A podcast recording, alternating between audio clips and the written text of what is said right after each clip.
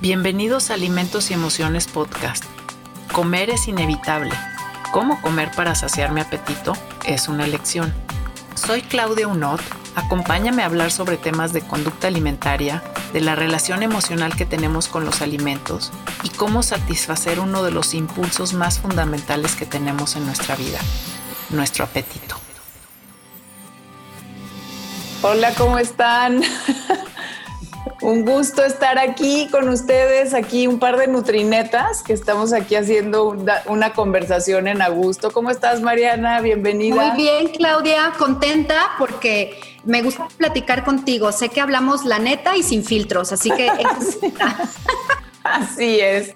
Y bueno, invité a Mariana, no nada más porque es una super nutrineta querida, sino porque eh, bueno, para quien no la conozca, que creo que ahorita es como difícil no conocerla porque está en todos lados, este, este año nos no las ha traído, nos deja verla en muchos, en muchos lugares y por eso me da muchísimo gusto, ¿no?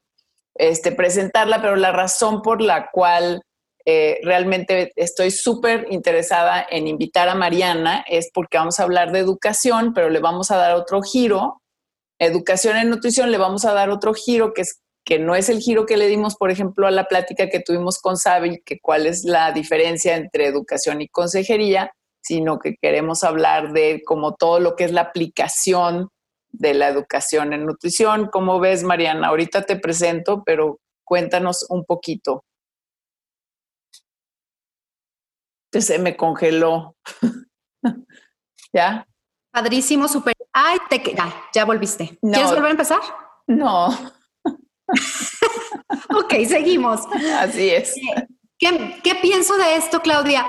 Te decía que es un, un tema muy relevante, un tema importante, porque ahorita estaba pensando justo antes de empezar esta charla contigo, que cuando nosotros estamos frente a un paciente o frente a una población para los que trabajan en comunidad, realmente lo que uno está buscando es cambiarles la vida prácticamente, o sea, modificar eh, conductas, modificar hábitos, y yo a veces lo comparo como cambiarlos de religión, haz de cuenta, o sea, ándale. Tal vez lo hemos visto muy simplista, en el sentido de que le voy a enseñar los grupos de alimentos, le voy a enseñar el semáforo verde, amarillo y rojo del plato del bien comer, pero me parece que eso es muy simplista cuando piensas realmente el propósito real de la educación nutricia, ¿no?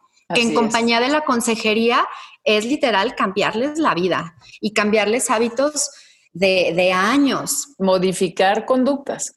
Totalmente, y no es cosa fácil, ¿no? No basta con la, muchas veces el paciente, digo, yo estoy en la clínica, entonces voy a hablar mucho de pacientes porque lo hago casi todos los días, y traen, la, traen buenas intenciones, pero tampoco es suficiente con las buenas intenciones, ni con las tuyas ni con las de él, se necesita mucho más, ¿no? Entonces este tema es prioritario, sin lugar Fíjate a duda. que el otro día estaba leyendo el Kraus nuevo y este, pues, estaba ahí buscando varias cosas y entonces decía, tanto la educación como la consejería tienen, o sea, el objetivo de realmente poder modificar la conducta.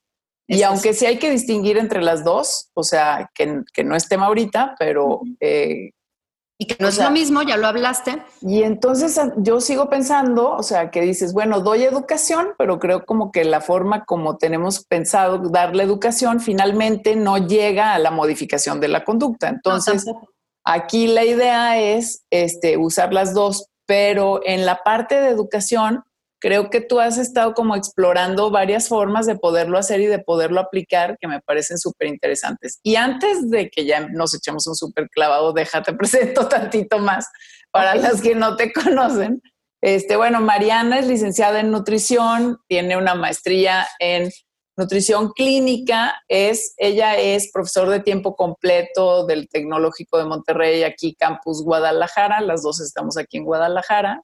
Eh, y, también es presidenta del capítulo Jalisco del Colegio Mexicano de Nutriólogos. Entonces, eh, bueno, pues un, y es una super nutrineta querida, así es que es un placer que estés aquí y ese es el tema, ¿no? La aplicación de la educación en nutrición. Así es que ahora sí, a darle ya de lleno. ¿Por dónde empezarías? Empezaría a platicarles por qué me metí al tema de educación eh, nutricia. Yo empecé como docente, ¿no? O sea, tengo ¿cuántos años tengo de docente, Claudia? 14 años dando clases a nivel licenciatura. Me apasiona la educación. o sea, desde los 15 años me recuerdo dando clases en verano de regularización de matemáticas española a mis vecinos y yo realmente quería ser maestra. Entonces, la educación es algo que en lo personal me gusta mucho y hace unos años empezó como toda esta reforma de educar más, hablo ahorita a los alumnos y ahorita lo voy a traspolar a los pacientes porque tiene total y absoluta relación. Así es de cómo cambiamos el sistema educativo, ¿no? Los planes de estudio se modificaron y eh, se centró ya la educación ahora en competencias. Antes la centrábamos más en conocimientos, que el alumno conozca, que el alumno aprenda, pero eh, nos olvidábamos que lo que teníamos que formar era individuos competentes, con habilidades, con destrezas, otro tipo de cosas, ¿no? No solo conocimientos. Y, se me hizo algo muy valioso, un cambio muy valioso que me tocó vivir el antes y el después, educar en un modelo, aprender en un modelo y ahora es, eh, empezar a educar en un modelo distinto y vi lo valioso que es educar en competencias. Y ahí fue cuando se me vino la idea y dije, es que es lo mismo con el paciente, ¿no? Y entonces, ¿qué, cómo ves esta competencia? O sea, si tú dices, porque alguien puede decir, bueno, ¿y qué es una competencia, verdad? O sea, ¿qué es educar como antes y qué es educar en competencia? Si te voy a preguntar también. Sí, eh, educar en un conocimiento es eh, que el alumno aprenda a contar del 1 al 10 o hablando en el término de nutrición, que el paciente aprenda a diferenciar entre un cereal sin grasa y un cereal con grasa. ¿no? Eso es algo que lo lleva a un nivel básico de recordar, de conocer, pero cuando ya hablas de competencias, hablas más de habilidades, de destrezas que ya enfocándolo totalmente al paciente, lo, llevas un paso más arriba del nivel de conocimiento, que de hecho esto es científico, está la taxonomía de Bloom, que te va justo llevando por niveles de conocimiento, de niveles más básicos a niveles más elevados. Y teóricamente, entre más eh, nivel alcances, eh, pues mayor y también más significativo es el aprendizaje. Así es, lo vas integrando, ¿no? Mucho más. En el paciente funciona lo vas integrando, así es, y lo vas aplicando, que por ahí también decía, ¿no? Eh, se aprende mucho más cuando escuchas, pero todavía le subes un nivel más cuando ves, y le subes un nivel más cuando escribes, y le subes un nivel más cuando lo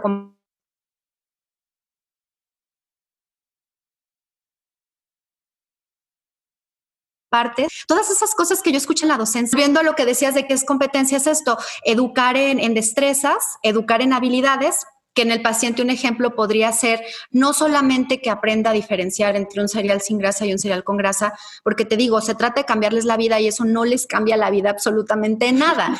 nada.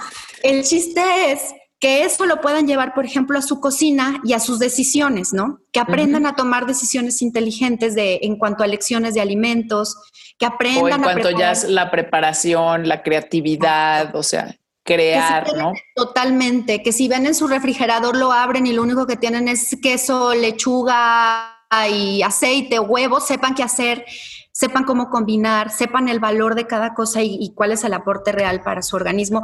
Creo que ahí es donde ya lo llevas a un nivel mucho más alto y donde el aprendizaje se vuelve algo más significativo, ¿no? Así es. Entonces, estás hablando de, o sea, como niveles en la taxonomía de Bloom. Entonces, bueno, pues si alguien no conoce la taxonomía de Bloom, o sea, tienes por ahí nada más la jerarquía, por si acaso, este, si, si la podemos usar, la queremos usar. Sí, sí, mira, los niveles que utiliza la, la taxonomía de Bloom, hubo una actualización que se hizo por otros investigadores, pero prácticamente es lo mismo. En el primer nivel está la parte de recordar, que esa es ya la actualización. Antes en la taxonomía de Bloom era conocer, pero es muy similar. Es decir, el, este verbo evoca sobre todo a la memoria. ¿sí? Entonces, de eso se trata, de que si el paciente ve una tortilla, diga cereal sin grasa. Eso es memoria total y absolutamente, ¿no? Sí, por un lado, pero también memoria es aprenderte algo así, ¿no? O sea, las proteínas son, ¿verdad? Ajá. Bloques de aminoácidos que no sé qué, y luego caminas, das la vuelta a la cuadra y ya se te olvidó, ¿no? Lo que era la definición. Así es. Y a lo mejor digo, si tienes una buena estrategia de, de enseñanza, puedes lograr que la persona sí se lo memorice y sí lo aprenda pero creo que te digo, nos quedaríamos como en un nivel muy básico y no creo, lo dice la ciencia, es el nivel más básico de conocimiento, ¿no? Que sí tendríamos que empezar por ahí, definitivamente, o sea, tampoco como dice, no vas a hacer que un niño corra si todavía no camina, entonces sí te lo tienes que ir llevando por paso, sin lugar a duda, pero no lo dejas ahí, sino que tratas de llevarlo más allá. Fíjate que algo del conocimiento que es interesante, este, nosotros hemos estado trabajando sobre una encuesta de conocimientos de nutrición, también un cuestionario sobre conocimientos de nutrición y se sabe, o sea, el conocimiento no cambia la conducta. Totalmente. Entonces, aunque tú puedes, eh, pues eso lo vemos, ¿no? En, tú y yo, o sea, sabemos tal vez muchas cosas de nutrición o no, pero eso no nos impide comernos la papa o no nos impide comernos ciertas cosas. Entonces, el conocimiento no cambia conducta. No, y yo lo veo en la clínica muchísimo y lo vemos en las estadísticas nacionales también muchísimo. O sea, por eso sigue habiendo obesidad, ¿no? Porque la gente sigue eh, con, conductas eh, no deseadas, tal cual, y, creo que mucho tiene que ver la, pues las intervenciones. Ay, Claudia, ¿puedo hablar así a calzón quitado? Como sí, claro que. Creo que nunca ha sido uno de tus problemas. No, es que quería decir una palabra, pero luego dije, ay, no se me vayan a ofender, pero intervenciones mediocres. Esa era la palabra que quería utilizar. Así es. Y creo que tiene mucho que ver eso, que, que nos quedamos en niveles muy básicos y hacemos intervenciones muy mediocres y que realmente pueden ser efectivas a corto plazo, a muy corto plazo, pero total y absolutamente inefectivas para una modificación real y para sostenible y para cambios Em, perdurables a largo plazo, ¿no? Así es. Entonces, ¿cómo va subiendo? Pues, por ah, ejemplo. Ah, me quedé en el nivel número uno. Ajá. El uno, entonces te decía, recordar y evoca básicamente a la memoria. El número dos es comprender, que ahí ya lo está subiendo un poquito más de nivel. Ahí, por ejemplo, la taxonomía pone verbos como ejemplificar, clasificar, comparar. Es decir, el paciente no nada más ubica que es una proteína, que es un carbohidrato, sino que eh, si le das tú un kit de réplicas de alimentos, te puede clasificar cuáles son proteínas, cuáles son carbohidratos, entonces te pone la manzana, la tortilla, el arroz. Es decir, ya llegó al nivel de comprensión, no solo se los macheteó, sino que ya lo está comprendiendo, ¿no? Sí. El tercer nivel lo llevas a la aplicación. Ya si llegamos a ese nivel con el paciente, creo que ya dimos un paso bastante bueno con él. Ajá. Y la aplicación, hay uno de los... O con los alumnos. También, que te digo, yo por eso me metí al tema de educación, empecé con los alumnos y luego lo empecé a, aplicar ya con el paciente y vi el cambio abismal, ¿no? Claro. Eh, la aplicación, uno de los verbos es ejecutar. Entonces ahí ya tienes que llevar forzosamente a la acción, del saber al saber hacer que eso es muy, muy diferente. ¿no? Una cosa es saber, conocer y otra cosa es ya hacerlo. Entonces, ahí ya el paciente, eso que ya recuerda y que ya tiene aquí macheteado y eso que ya pudo, esos alimentos que ya pudo clasificar, ahora los puede aplicar, como decíamos, en la creación de un platillo. Ahora los puede llevar a, su mesa, ¿no? Aplicarlo a algo más tangible. Ese es el nivel 3. Ajá. ¿Le sigo? Sí, no, sí, síguele.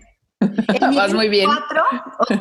El nivel número cuatro es el, análisis. Y ahí está el mismo verbo. Creo que no, no hay mucho que explicarle porque el mismo verbo te va luego, luego subiendo de nivel, ¿no? Cuando tú ya tienes una capacidad de análisis, quiere decir que ya puedes diferenciar, que ya puedes organizar, que incluso ya otro de los verbos que viene ahí es atribuir, por ejemplo, ya puedes atribuir eh, bondades a un alimento o ya puedes atribuir también cosas negativas de otro alimento porque lo conociste, porque lo comprendiste, porque lo aplicaste y lo viviste. No es lo mismo cuando, cuando dices, incluso uno como nutriólogo, que esa es otra cosa bien importante, Claudia, no podemos educar en algo que tampoco nosotros hemos aplicado. Eso es súper importante. Sí, así que también ahí a los alumnos les digo, si no saben cocinar, tienen que aprender a cocinar, porque no es posible que llegues al paciente a darle menús y a decirle tienes que hacer lentejas y esto y tú no la sabes hacer, ¿no? Sí, eso. Y si no, entonces váyanse a hacer otra cosa de la nutrición, yo les digo. O sea, porque si así, sí, o sea, si lo que ustedes pretenden es hacer como, o sea, nutrición clínica y todo, olvídate. Si no tienes idea de cómo manipular alimentos, se me hace imposible. Tienes que aplicarlo. Y, pero ese análisis, bueno, ahorita, fíjate, vas a decir la, el, el que es cuarto y quinto, o sea, ya la punta de la pirámide, pues. Ya voy a la punta. Y te voy a decir una palabra que, que es como, vas, vas, a ver, te voy a decir lo que engloban las dos. A ver. Y bueno, no, primero dime cuál es la última parte de la, ah, de, la pirámide y luego ya te digo cuáles son las dos, porque es una de nuestras palabras favoritas en Nutrinetas y aparte ah, es algo que así también es como a mí me gusta enseñarlo, pero va, primero, primero dame la, última parte de la, de la... Va, perfecto. De la eh, Ya me dejaste con la duda de qué vas a decir, pero bueno, ok, me espero. No, vas a ver que sí, se va, se va a englobar así bien bonito, va a ser toing. Sí. Ok, me vas Pero ya lo sabes. Bueno, iba en el punto número cuatro en el de análisis, y les ponía el ejemplo de que primero tendríamos que aplicarlo nosotros porque no es lo mismo hablar de una recomendación y decir hacer ejercicio es buenísimo y te vas a sentir mejor y vas a dormir mejor, a cuando haces ejercicio y lo sientes y lo experimentas y dices, ay, sí es cierto, dormí mejor, me sentí mejor, me sentí menos estresado. Entonces, después de aplicar viene justo esta parte del análisis donde ya una vez que lo viviste, eres capaz de analizar las diferencias y decir, híjole, cuando no lo hacía me sentía así, así, así, ahorita que lo estoy haciendo siento estas diferencias, entonces ya te lleva, te decía, a organizar, a atribuir y a, esta capacidad de, de, analizar lo que está pasando y los cambios que estás haciendo en tu vida. El quinto nivel es evaluar y cuando llegas al punto de evaluación, pues casi te vuelves como un maestro, ¿no? Porque un maestro justo es eso.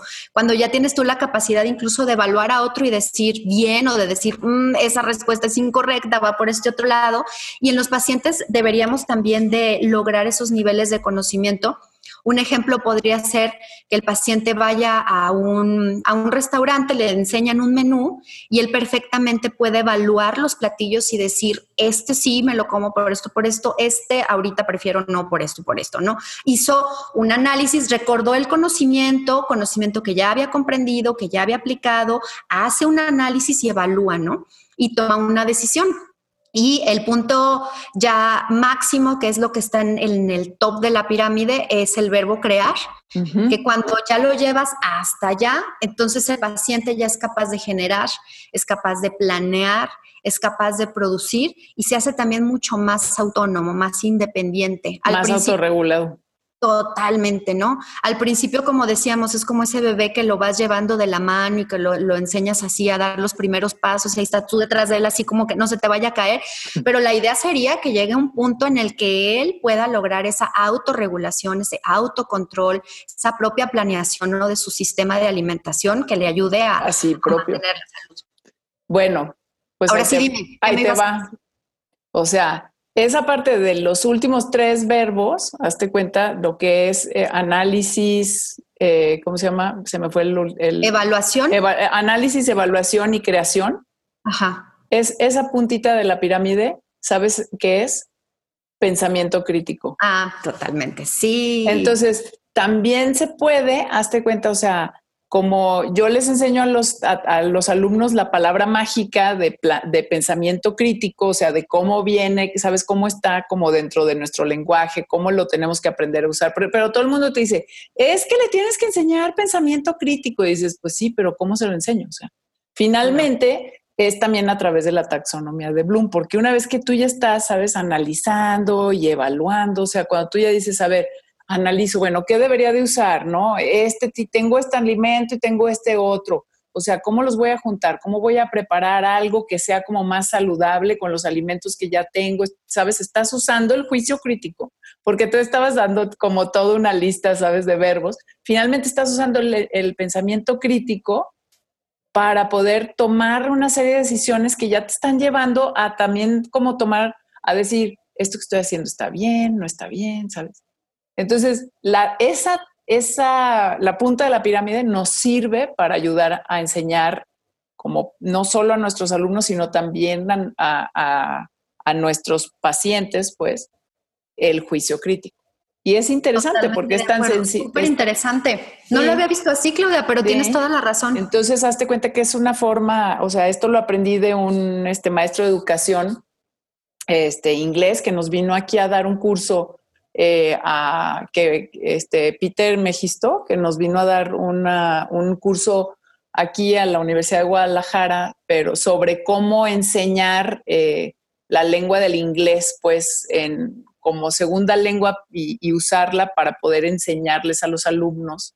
Y entonces él utilizaba la técnica de la, de, utiliza pues la técnica de, de, toda esta taxonomía de Bloom para enseñar pensamiento crítico, porque ya que, o sea, porque conocer y aprender, o sea, finalmente pues son, sabes, así, pues, o sea, te, digo, ah, son como, eh, no me van, me van a decir que soy una pocha y sí soy, pero bueno, es, este, se dice, eh, no se me ocurre cómo se diga en español ahorita, pero es como eh, aprendizaje de primer orden, sería nada más conocer y aprender, y ya aprendizaje de segundo orden en donde estás usando ya totalmente otra parte del cerebro y estás realmente echando a andar como toda esta onda de, sabes, de, de usar otra parte de tu cerebro que ya requiere de mayor conocimiento, de mayor información, de esto, de crear, de cómo integras toda esta parte. Y entonces finalmente lo que se vuelve es en juicio crítico, porque tú imagínate el, pensamiento crítico en donde estás decidiendo si esto sí me sirve, esto no me sirve, ¿no? Sería mejor usar esto porque si no, entonces. Y pues eso, es lo que hacemos. en competencias, totalmente. Entonces, no, eh, eh, es, que te veo la cara así como, ¿no? De pensando, pero finalmente, bueno, a mí me, ha servido mucho. Yo creo que esto también tal vez le pueda servir a todos. No es que me hizo clic, ¿eh? Total. La verdad. Es que la cara así de que me totalmente. Es que te cae el 20, por eso te dije, te voy a dar una palabra mágica que es así. Me va a encantar, además. así es, o sea, de ahora en adelante a la clase, porque yo esa palabra de, de pensamiento crítico es así como la palabra clave del, del, de, los, de mi curso que doy yo en la universidad. O sea, cada vez que se... Es que, maestra, ¿qué debo de hacer? O sea, ¿debo de, darle esto o de darle el otro? ¿Cuál es la palabra mágica? Pensamiento crítico, y resuélvelo, claro. Así es. analiza, tú evalúa y llega a una conclusión. Y, y lo primero que les doy en la clase es toda la taxonomía de Bloom, o sea, ¿qué significa y por qué yo quiero que usen esta parte de arriba y no lo de abajo? Entonces es. interesante. Ahora, ¿quieres compartir con nosotros tu súper este, diapositiva que tienes que me encanta? Que también quizás para lo que, los que nos estén escuchando, que tal vez vayan manejando o algo así y que no, este, ¿cómo se llama? No puedan ver la imagen, eh, no, no se preocupen, porque Mariana, sí, Mariana nos las va a contar. Sí, pues es básicamente el resumen, Claudia, de lo que hemos estado platicando, pero ya con ejemplos más prácticos de actividades, porque esa es otra cosa y yo creo que con eso sería bueno cerrar, ¿no? Sí. ¿Cómo ya hacer la aplicación de esto? O sea, ¿qué hago? El ABCD. Yo soy así, ya me conozco, soy bien cuadradotota. Mi cerebro funciona muy esquemático, entonces a mí me sirve mucho como paso uno, paso dos, paso tres, eh, para poder educar en nutrición utilizando ¿no? esta, esta técnica de la que estamos hablando. Y aquí básicamente les decía, ¿cómo lo puedo aplicar de una forma práctica? Si hablamos del conocer, un ejemplo que les pongo es el, plato del bien comer y que desgraciadamente es donde muchas veces ahí se queda la educación nutricia. en el flyer, en el papelito, en el dibujito, en el ya viste, te quedó claro, rojo, verde, amarillo, que ya aprendió. Y, y no. Y no, para empezar, quién sabe si aprendió, porque otra cosa que falta ahí también es después monitorear y evaluar si se aprendió. Muchas veces ni se evalúa, se da el papel, se da el flyer y hasta ahí se quedó, ¿no? Si quieres, eso lo tocamos al final, nada más para hacer énfasis. Así es, porque es muy importante. Y otra que nos estamos quedando en un nivel muy básico de conocimiento, ¿no? Estoy diciendo que esté mal, no, estoy diciendo si te quedas ahí, te estás quedando muy, muy pobre en tu, en tu educación nutricia. Diferente si lo llevamos al, número dos, a comprender, donde te decía, a lo mejor le pones réplicas de alimentos y, les, y le dices, a ver, con estas réplicas arma un plato, ¿no? ¿Cómo armarías eh, un plato con los alimentos que tienes aquí, cuáles pondrías en el grupo de cereales, cuáles, cuáles pondrías en el grupo de las proteínas y en frutas y vegetales. Entonces ahí dices, bueno, el paciente ya comprendió los distintos grupos, ya aprendió cuáles van en amarillo, en verde y en rojo, ya lo comprendió, no solamente lo vio, no solamente lo visualizó, sino que lo comprendió. De ahí lo llevas a un tercer punto, la aplicación, donde te decía el paciente ya se prepara un platillo utilizando esa base de conocimiento. Entonces él ya hace hay una mezcla donde ya pone su carbohidrato, la mayor parte del plato son frutas, vegetales, usa una pequeña porción de proteína, combina con proteínas vegetales y ya lo llevaste del saber al saber hacer. De ahí, eh, analizar y evaluar que este los puse con un solo ejemplo, que en una actividad podrías hacer las dos cosas, ¿no? Lo que el ejemplo que les ponía, ve en el menú una carta, a ver qué harías la próxima vez si vas a ir a comer al Chili's, ¿no? Aquí está la, aquí está el menú del Chili's, ¿qué escogerías? Y entonces el paciente hace un análisis de los platillos que ve ahí, hace una evaluación, dice este sí, este no, este sí por esto, por esto, este no por este, este me, me, me comería, ¿no? Hasta llevarlo al último nivel, de la creación, que dije que aquí puse un ejemplo medio sangrón de cocina molecular. No, no es literalmente eso, ¿no? No es de que se trata de eso, sino que el paciente llegue a, a, crear lo que decíamos, que puede incluso innovar, que ya no necesite tus menús, que ya no necesite ideas, sino que él mismo pueda decir, con esto puedo hacer este platillo y con estos otros ingredientes puedo crear estas nuevas cosas.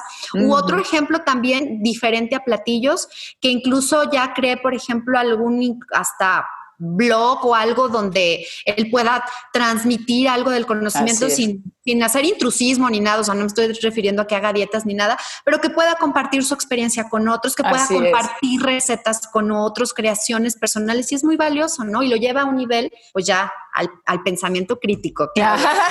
¡Qué Ahí sí, es que es, es, o sea, me encanta, yo me acuerdo haber visto esto en alguna presentación que hiciste y dije, esto me encanta, creo que todos debemos de, usarlos. Me parece una, una, forma como muy, muy, muy práctica de ponerlo, eh, eh, de, ponerlo en, pues en práctica, ¿no? Entonces, eh, y pues gracias por tu imagen, pero si quieres ahorita nada más, o sea, para cerrar, porque creo que esto es un tema así como dices tú, súper puntual, o sea, vamos a lo que vamos, usamos la taxonomía la aplicamos para la parte del... No, no estamos hablando de contenido aquí, de, de, educación, o sea, porque pues contenidos hay muchos, ¿no? Y, pueden ser diferentes. No sé si nos quieras hablar tantito de eso. Estamos hablando, hablamos hoy nada más de, de aplicación, ¿no? O sea, cómo se aplica ya la educación. Sí, y eso que dices es importante porque muchas veces me preguntan, ¿Qué le enseño? ¿Qué le voy a enseñar al paciente? Y creo que mi respuesta sería pensamiento crítico. Va a ser distinto eh, con las necesidades de un paciente a las necesidades del otro. tal vez hay conceptos básicos que sí todos deben de manejar, sin lugar a duda, pero un primer paso, si tuviéramos que irnos por paso, sería justo ese, evaluar las necesidades educativas del paciente. Así es. Porque también no es lo mismo alguien que te llega de por primera vez y que nunca en su vida ha ido con un nutriólogo, alguien que a lo mejor ya visitó 20 nutriólogos y que ya conoce el sistema equivalente al derecho y al revés y que a lo mejor ya está hasta el gorro de eso. ¿sí? Entonces sí sería importante la evaluación. Así como en el proceso de atención nutricia evaluamos el estado nutricio, también tenemos que evaluar el nivel de conocimiento del paciente. Y, y, yo, y fíjate que yo también creo que hay que ponerle un apellido, o sea, que cuando tú dices, o sea, como estudiante, cuando lo estás escribiendo, o le voy a dar educación en nutrición. ¿De qué? O cuando estás elaborando un diagnóstico, ¿no? Falta de conocimientos de nutrición. Entonces yo les digo, ¿de qué? ¿De todo? O sea, no saben nada. la carrera. sí, así es. No, pues y les digo, no, pues métanlo a la carrera, ¿no? Porque pues no tiene conocimientos de nutrición, pues vaya, que se venga, órale, aquí cinco años, vas. Y se me quedan viendo, ¿no? O sea, no, a ver, pónganle apellido, o sea, educación, eh, educación nutricia de qué, o sea, o falta de conocimientos de qué, así, con apellido, o sea, de técnicas de lactancia materna, o sea, de cómo inyectarte la insulina o cómo monitorearte la glucosa o de cómo preparar verduras o nada más, o sea, porque también es eso, ¿no? Es como nuestra necesidad tremenda de querer que cubran todo, todo, que sepan todo. Así bueno, es. Ese, es, el paso número uno. Y si vas en la segunda cita, Mariana, ¿qué pasa con, o sea, porque entonces también llegamos, llega el paciente a la segunda cita y entonces lo primero que queremos hacer es, este, ¿qué comió? ¿No? Así, otra vez recordatorios de 24 horas, frecuencias. ¿Qué ¿Cuánto pesa? ¿Cuánto pesa? Y ya, o sea, y bueno. El éxito lo medimos con base a eso. Y nada más, o sea, nada más. Entonces, ¿cómo le haces o sea, para monitorear, porque yo digo, hay que monitorear la educación, ¿sí me entiendes? Tienes que decir, a ver, ¿qué, ¿cómo le fue con la educación que le di la vez pasada? No nada más, ay, qué chido, cuánto pesa y qué comió, ¿no? Totalmente de acuerdo. Para eso, antes de responderte esa pregunta, porque ese ya sería como el último paso Creo que antes de eso, primero evalúas las necesidades, después fijas los objetivos para que se convierta en algo medible, porque lo que tú estás diciendo es eso, o sea, tienes que medir tu intervención educativa, tienes que saber si sirvió, si no sirvió, si hay que cambiarle algo, eh, porque también recordemos que, existen canales por los cuales uno aprende, ¿no? Entonces a lo mejor te llega un kinestésico o a lo mejor te llega un visual, un auditivo y, en, primer, en la primera consulta no detectaste eh, el canal idóneo de ese paciente y probablemente a los 15 días llegó y no aprendió nada, ¿no? Y no es totalmente tu culpa, es que justo en, la, en las intervenciones existe esa reevaluación para entonces decir esto sirvió, esto no sirvió y modifico. Entonces, fijar objetivos. Así como te fijas un objetivo de educación, pues a qué nivel, por ejemplo, quieres que llegue tu paciente en la taxonomía de Bloom, ¿sí me entiendes? Porque tal vez nada más quieres que conozca y ya, o sea, y es válido. También es válido. Pero entonces también... no lo dejes ahí bueno, pero si tú, tu objetivo era que nada más conociera en esa taxonomía, entonces para la siguiente vez, pues hazle un examencito de conocimientos. Yo, yo, le, o sea, sí, me, evalúalo. O si, tú, o si tú lo que querías era que ya te creara un platillo o que se pusiera a cocinar, tal vez ya en la parte más aplicativa de los últimos tres, bueno, pues entonces que te mande fotos de los platillos que se preparó o algo. Pero estás evaluando que la educación que hayas dado y entonces cuando te preguntan, oye, pero ¿cómo le hago para no centrar todo mi consulta en el peso, por ejemplo, o en lo que no comió? Pues en este tipo de cosas. Es que la evaluación y el monitoreo del paciente tiene que ser integral. No solamente está la antropometría, sino que está todo lo, lo demás, ¿no? Y las otras intervenciones, y todas las intervenciones se tienen que medir definitivamente. Y sí, eh, el fijar objetivos creo que es una clave, porque cuando tú dices, tú escribes de forma correcta un objetivo, que aquí la metodología SMART, que es la misma que, se utiliza, ¿no? En la parte de consejería, aquí también aplica. Claro. fijar un objetivo eh, educativo poniendo qué, para qué, cuánto, cómo, cuándo, con qué, ¿no? Y de esa manera queda muy claro lo que tú quieres lograr en el paciente y también es mucho más fácil medirlo. Eh, otro punto que creo que también va antes de la evaluación y el monitoreo de la educación es la planeación porque a veces también nos sacamos la educación de la manga, ¿no? Y ahora qué, pues ahora el plato, y ahora qué, pues ahora las frutas y las verduras, y ahora le hablo de qué le hablo, dieta vegana, ¿no? Y a lo mejor nada que ver con las necesidades del paciente, a lo mejor vas en desorden, y todo esto es por una falta de planeación. Entonces, así como estructuras tus planes de alimentación, así como estructuras eh, las calorías y cuántas les voy a dar ahora, y después si le subo, si le bajo, la educación tiene que ser igual, ¿no? Tiene que estar planificada de acuerdo a las necesidades que decíamos que es el punto número uno de evaluación.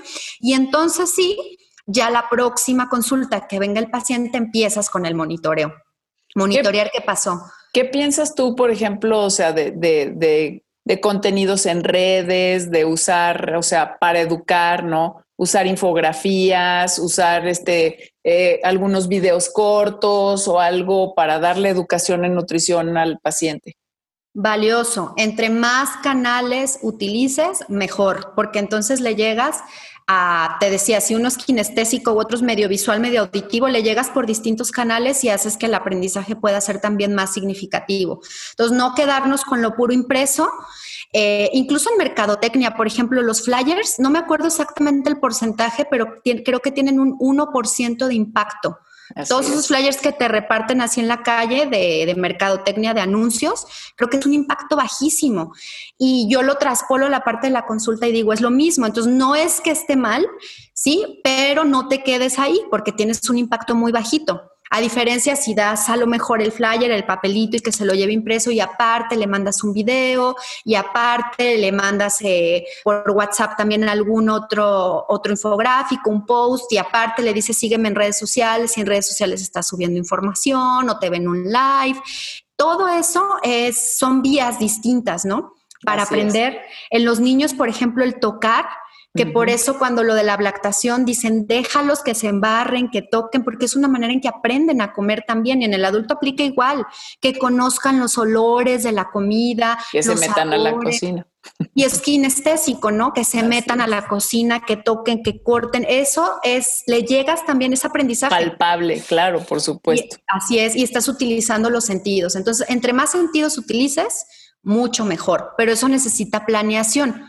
Por eso digo, preparar también un material sirve muchísimo y te ahorra mucho tiempo porque tú ya tienes tus materiales listos y dices, ah, pues le toca ahora, estoy en mi planeación, voy aquí, le toca este video, ya lo tengo, ¿no? No estás improvisando, tienes materiales y los puedes estar reutilizando con N cantidad de pacientes de acuerdo a las necesidades de cada uno.